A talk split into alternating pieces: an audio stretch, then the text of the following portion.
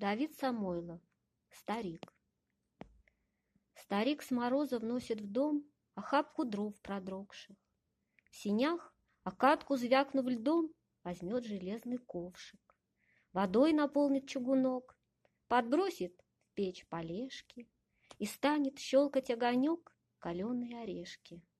Потом старик найдет очки, подсядет ближе к свету, возьмет, как любят старики, вчерашнюю газету и станет медленно читать и разбираться в смысле, и все события сочетать в особенные мысли.